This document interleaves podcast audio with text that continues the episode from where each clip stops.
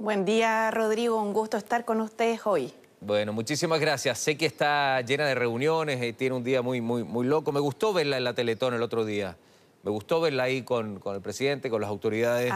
Eh, me, pareció, me, gustaría que me regalara una reflexión antes de meternos en esto, que es la noticia del día. Me gustaría meterme eh, nada más que, un lapso, su, visión respecto a la Teletón, su visión respecto a lo que tiene eh, como mirada de la institución, de lo que pasó en el día de ayer, de lo que vivió usted ahí en vivo.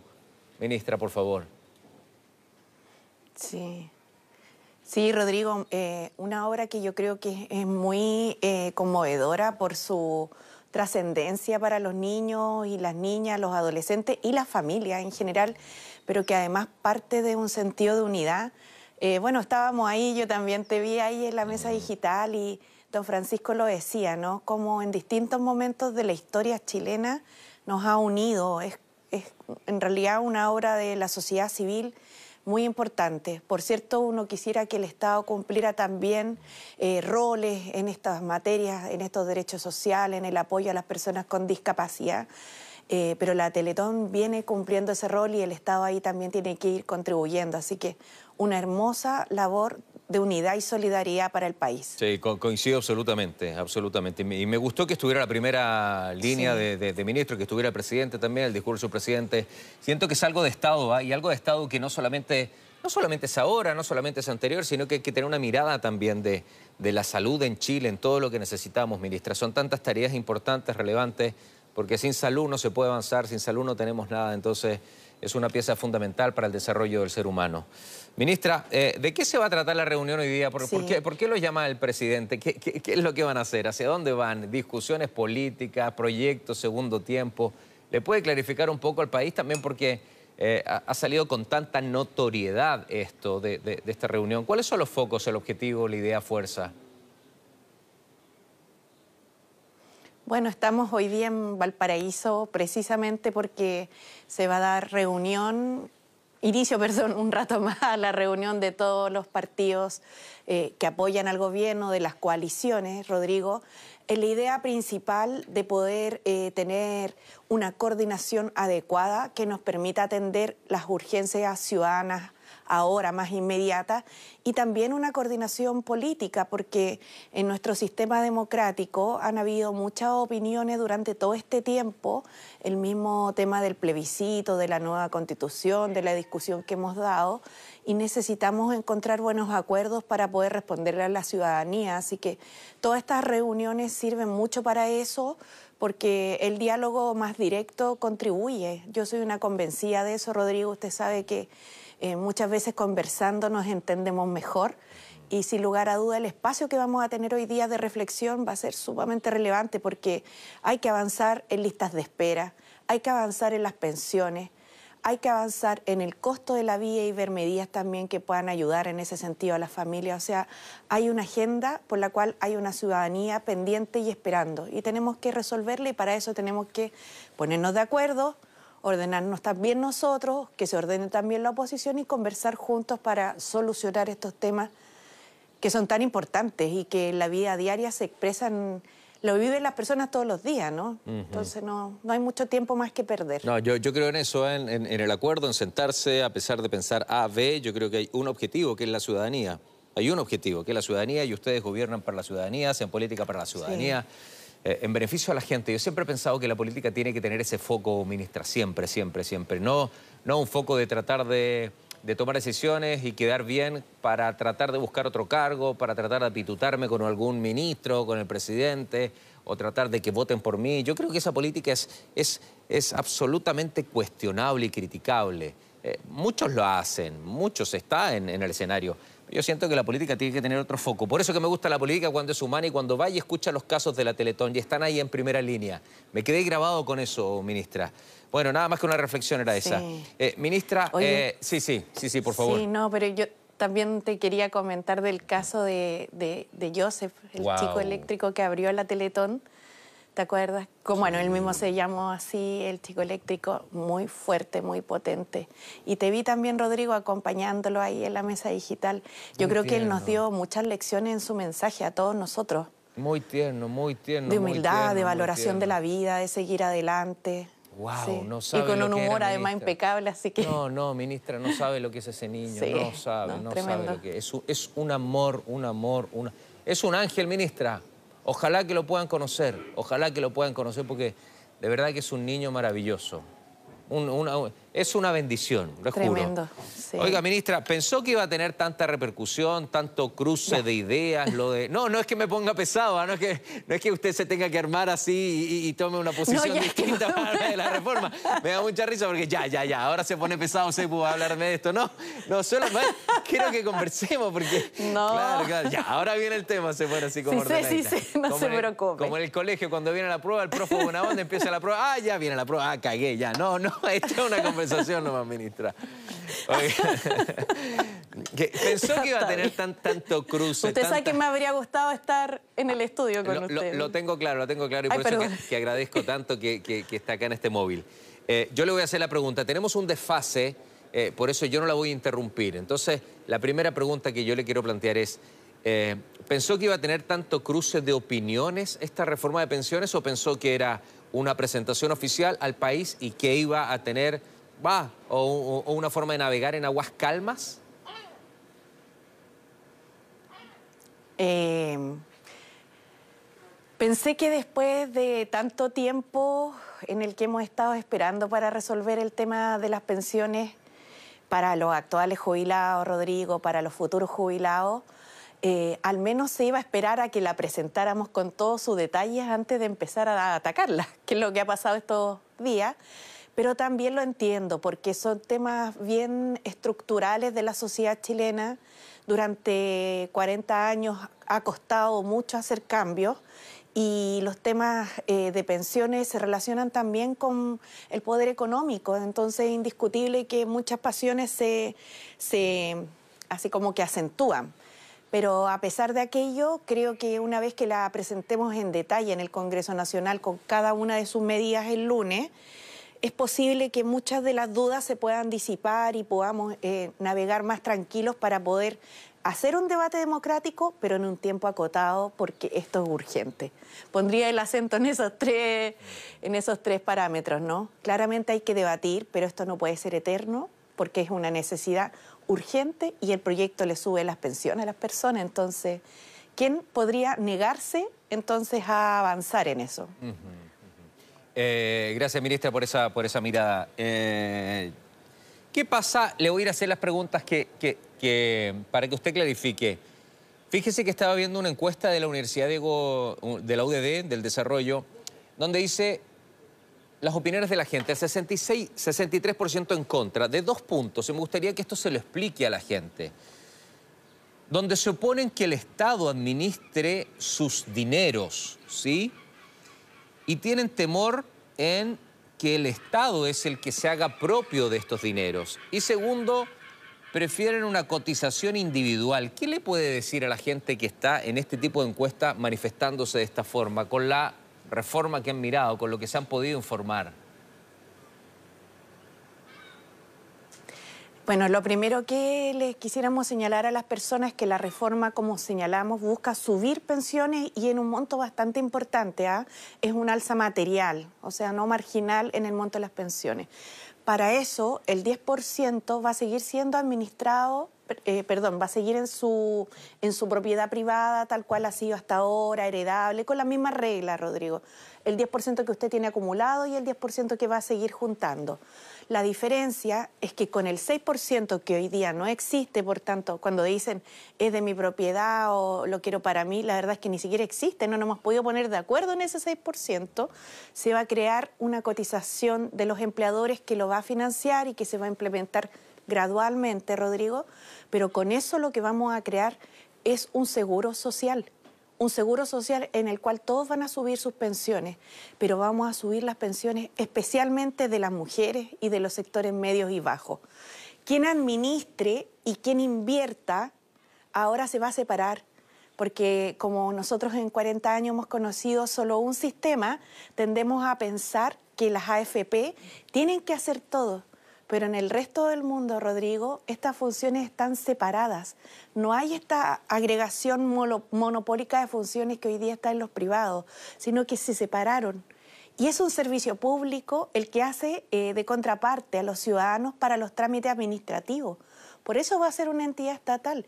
Ahí no está la plata en, en esa entidad pública, en el administrador previsional autónomo. Es como el IPS, no es ahí donde está la plata, es ahí donde se responden las consultas, se entregan las cartolas, se hacen las cobranzas, las cotizaciones. Las inversiones se van a hacer en otras entidades y ahí van a haber público y privado. Y con su 10%, la persona va a poder elegir libremente quién quiere que se lo invierta. Ahí va a haber libertad de elegir. Ahora sí va a haber libertad de elegir entre un público y un privado para que le invierta.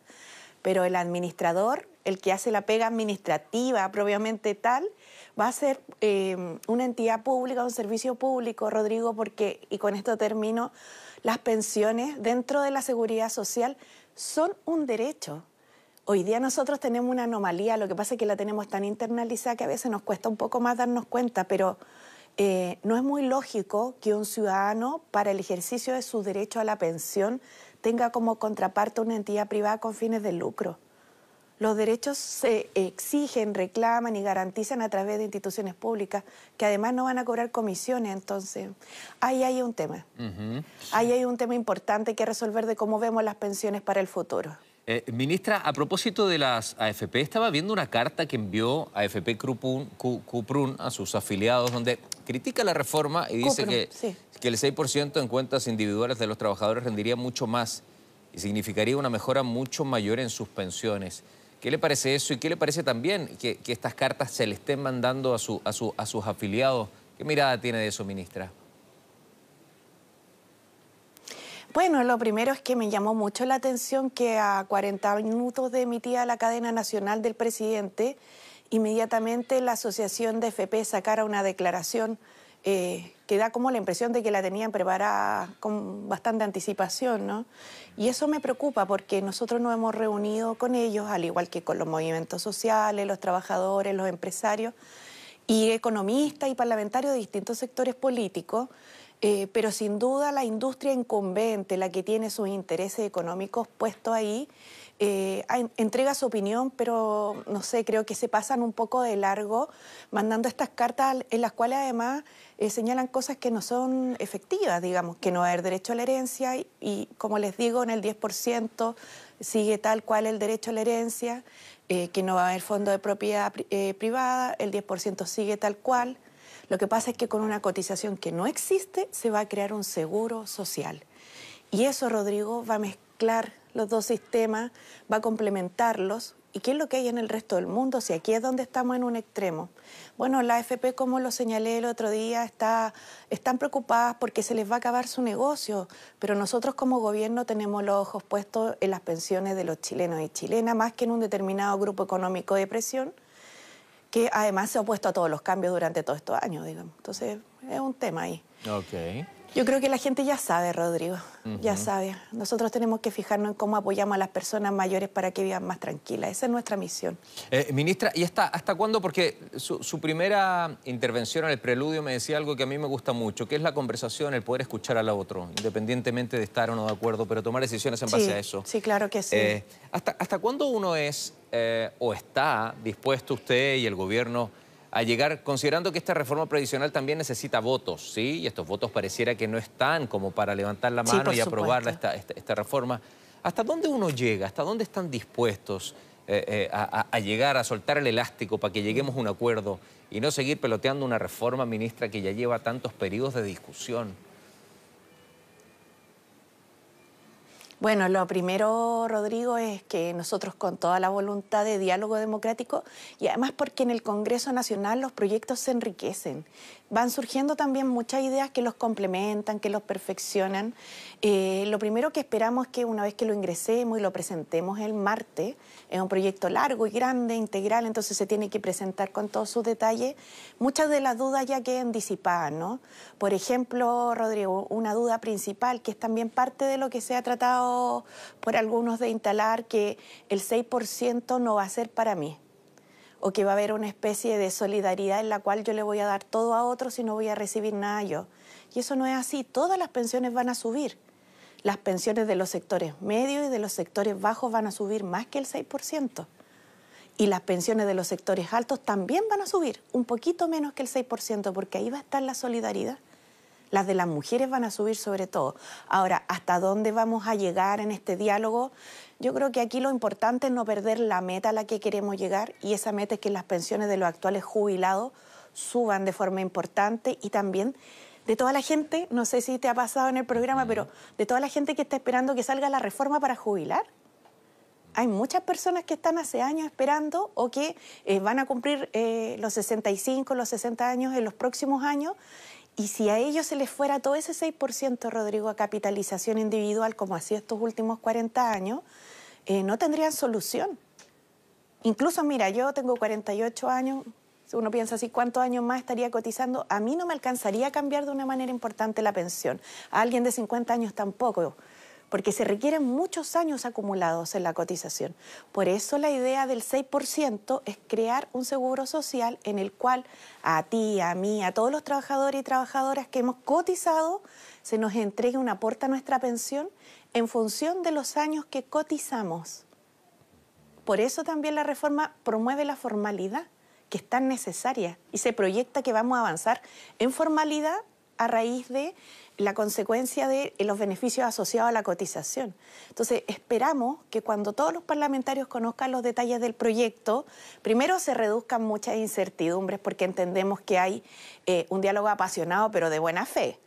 Y en segundo lugar, eh, esperamos que si hay algunos cambios que introducir, no se pierda de vista lo principal, que es mejorar materialmente las pensiones y traer a Chile un sistema mixto dentro del pilar en el que cotizamos, como existe en el 83% de los países de la OCDE, y nosotros vamos siendo una de las pocas excepciones en el mundo. Eh, ministra, estaba leyendo a, a, David Bravo, usted sabe que es un destacado economista que lideró incluso la Comisión Asesora sobre Pensiones convocada por, la, por la ministra Bachelet y él dice que con la PGU, al aumentar las pensiones con la PGU, se pregunta él, ¿necesitamos seis puntos adicionales, este 6%? ¿Qué le respondería? Ah, bueno, lo primero que quiero señalar es que eh, David eh, Bravo encabezó, eh, como usted señalaba, la Comisión Bravo, pues, y en ese tiempo a mí me tocaba trabajar en la Subsecretaría de Previsión Social, así que tengo el gusto y el agrado de conocerlo.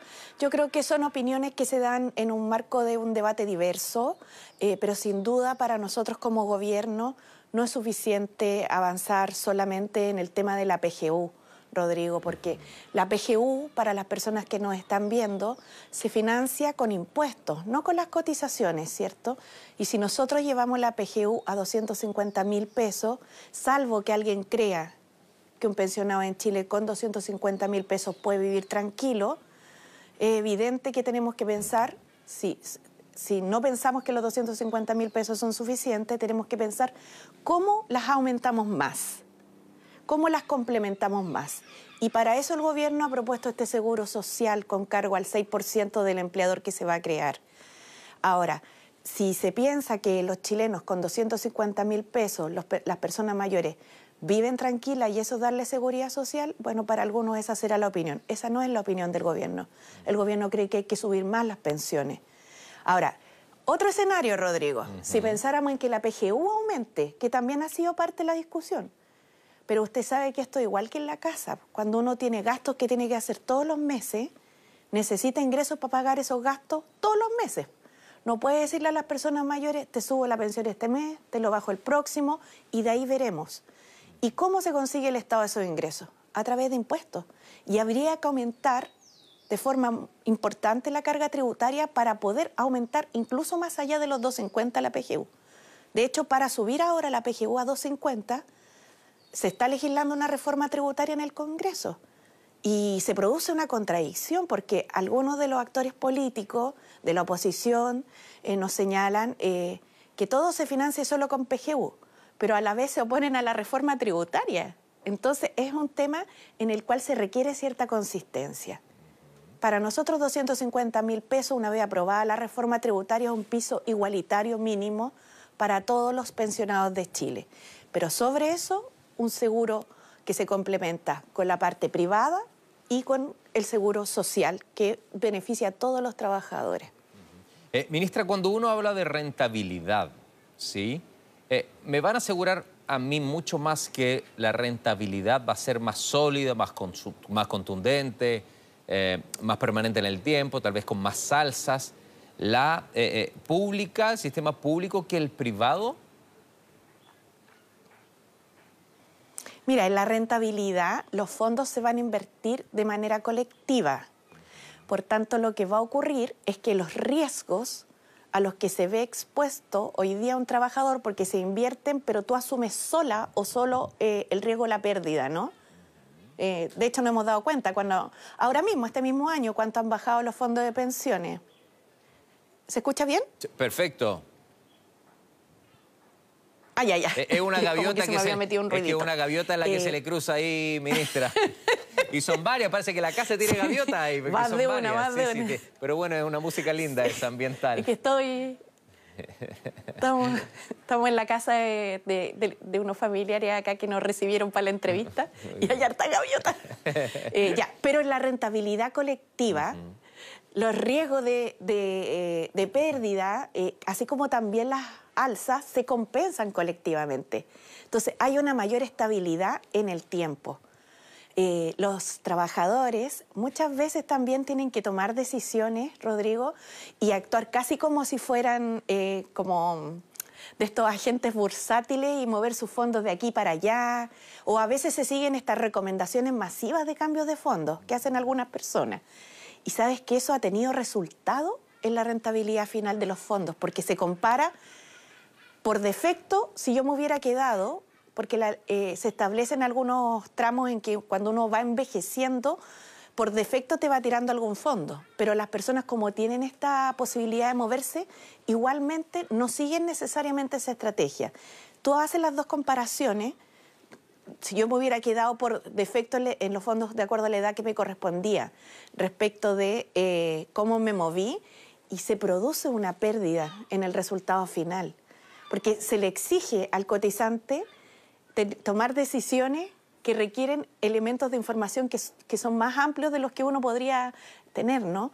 En cambio, con la lógica del seguro social, lo que se busca es ir reduciendo estos riesgos, dando una rentabilidad que se estable en el tiempo y que le genere a las personas garantías por años cotizados, a las mujeres que les compense las tablas de mortalidad porque vivimos más y tantas veces que hemos hablado de esto y no lo hemos podido solucionar y que se reconozcan también las tareas de cuidado a todas las mujeres que han estado cuidando y que no han podido, que han trabajado, pero nadie les ha pagado, ¿cierto? Porque aquí algunas personas también, y esto eh, dicen, oye, pero es que yo no quiero, ¿cómo se dice?, apoyar a los que no han hecho nada mientras yo he trabajado mucho. Y yo les digo a esas personas que no se preocupen, porque la gran mayoría de los beneficios, primero, viene asociado a la cotización. Y segundo, ¿quiénes son las personas que se van a apoyar y que no hubieran cotizado? Las mujeres cuidadoras. Y no es que ellas no hayan hecho nada, ellas han hecho mucho. Lo que pasa es que no las hemos reconocido. Eh, a las mujeres que han tenido hijos y por lo mismo se le han producido lagunas previsionales. Y viene un bono por hijo que se complementa con el bono por hijo que había creado la presidenta Bachelet y que ahora el presidente también, el presidente Boric lo toma y lo relaciona con el 6%. Entonces, es una sociedad eh, de derechos, un contrato social de pensiones nuevo, una forma distinta de relacionarnos, eh, pero que no, es que esté descubriendo la rueda, sino que nos lleva a lo que hay en todos los países, ese es el punto. Tenemos que salir del extremo y mirar así como más, con más equilibrio. Eh, ministra, la última que le hago, porque sé que la actividad es grande y gracias por la generosidad de atendernos todo este rato. ¿Este 6% está escrito en tabla o este 6% podría incluso ceder un 4% un seguro social? o ir un 3 y 3, por ejemplo, a cuentas individuales? Eh, eh, ¿O es tan fijo? Porque el 6%, según lo que usted me dice, según lo que yo leo acá, economistas, partidos políticos, etcétera, es como lo más, lo más problemático respecto a esto. Claro, lo que pasa es que la discusión de los últimos años es distinta de la discusión de este proyecto de Rodrigo y por eso le, contaba o le decía que esperamos que a poder, a partir de que se los podamos presentar, el proyecto va a ingresar el lunes, se los vamos a presentar el martes, se puedan despejar las dudas porque el 6% no es que vaya Em, digamos, a subir las pensiones o a toda una solidaridad en la cual los trabajadores no perciban los beneficios. Mire, eh, del 6% todo va, todo va a ir a una cuenta personal del Seguro Social. No va a ir una FP a la capitalización individual, pero va a ir una cuenta personal del Seguro Social. ¿Y cómo se va a reconocer mi derecho previsional, mi derecho a cuando me jubile? Porque acuérdese que van a ser en función de los años cotizados, entonces yo voy a tener al menos un piso de pensión. Hoy día no tengo ninguna garantía por el lado de la capitalización individual. Solo sé que voy a tener, bueno, de lo único que puedo estar seguro es que voy a tener una pensión muy baja. Acá, en función de los años que cotice, voy a ir teniendo al menos un piso. Y sobre eso todo lo que se eh, sume con rentabilidades. De, de ese 6%, Rodrigo, un 70% a mí, la señora María, se me va a notar directamente, matemáticamente. El otro 30% a mí, señora María, también se me va a notar, pero equitativamente, porque vamos a tomar su 30%, mi 30%, el de todos los que estamos y lo vamos a dividir en partes iguales. Por eso, quienes tienen bajos salarios y salarios de los grupos medios van a tener anotado más de un 6%, van a tener reconocido como derecho previsional más de un 6%.